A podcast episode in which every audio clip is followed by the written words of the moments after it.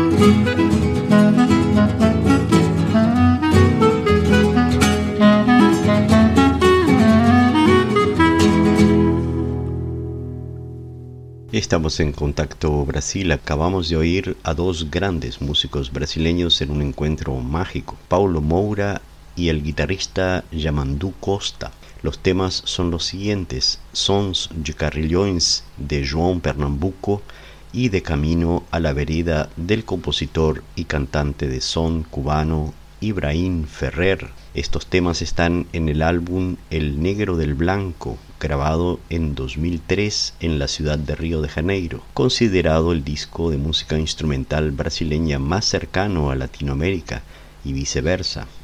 En él, Yamandú Costa y Paulo Moura incluyeron temas de compositores argentinos, cubanos, venezolanos, chilenos y brasileños. El choro, el samba y el frevo se unieron al tango, a la milonga o a la habanera, por citar algunos ritmos. Vamos a oír un tema más de este disco. Se titula De Carísimo y fue compuesto por el gran Astor Piazzolla.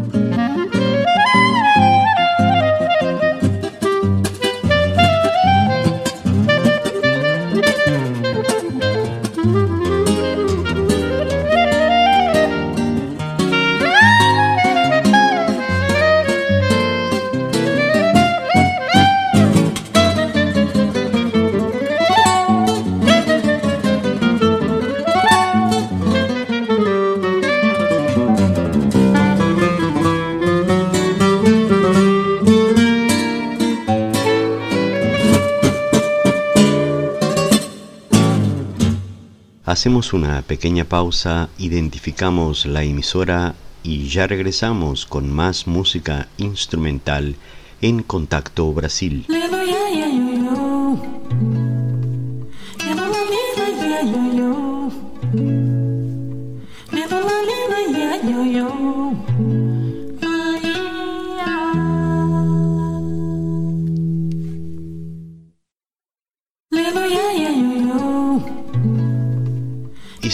Nuevamente en Contacto Brasil por la KWMR Reyes Station.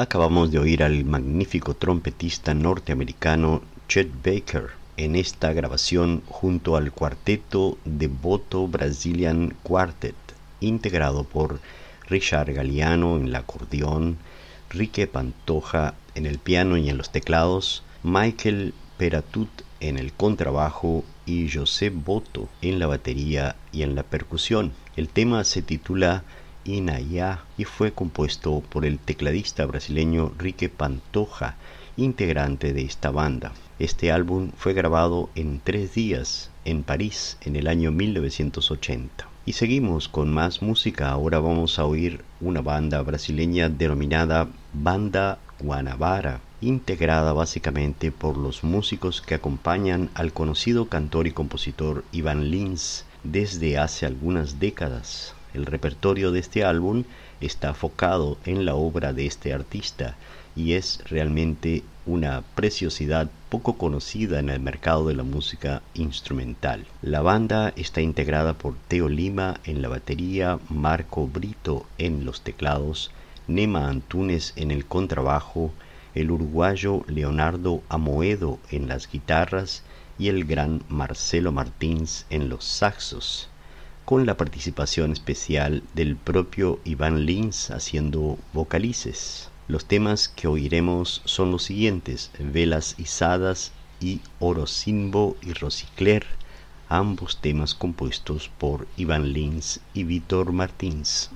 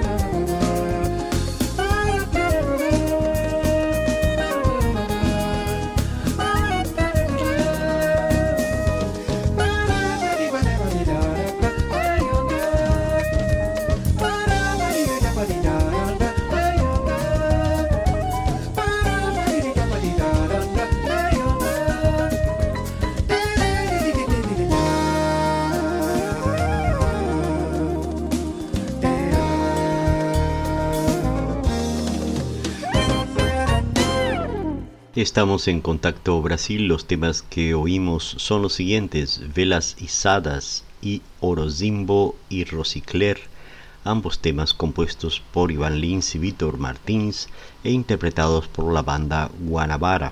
Y nos despedimos por hoy en Contacto Brasil, programa que sale al aire todos los martes y sábados a las 2 de la tarde, hora de California, 19 horas en Brasil, a través de la 90.5 FM Point Regis Station. Nos vamos con un tema compuesto por Antonio Carlos Jobim, titulado Favela, y lo interpretan los grandes músicos norteamericanos Lee Rittenauer y Eric Marienthal, y está en el álbum A Twist of Jobim, dedicado a la obra de Tom Jobim. Salud y paz para todos.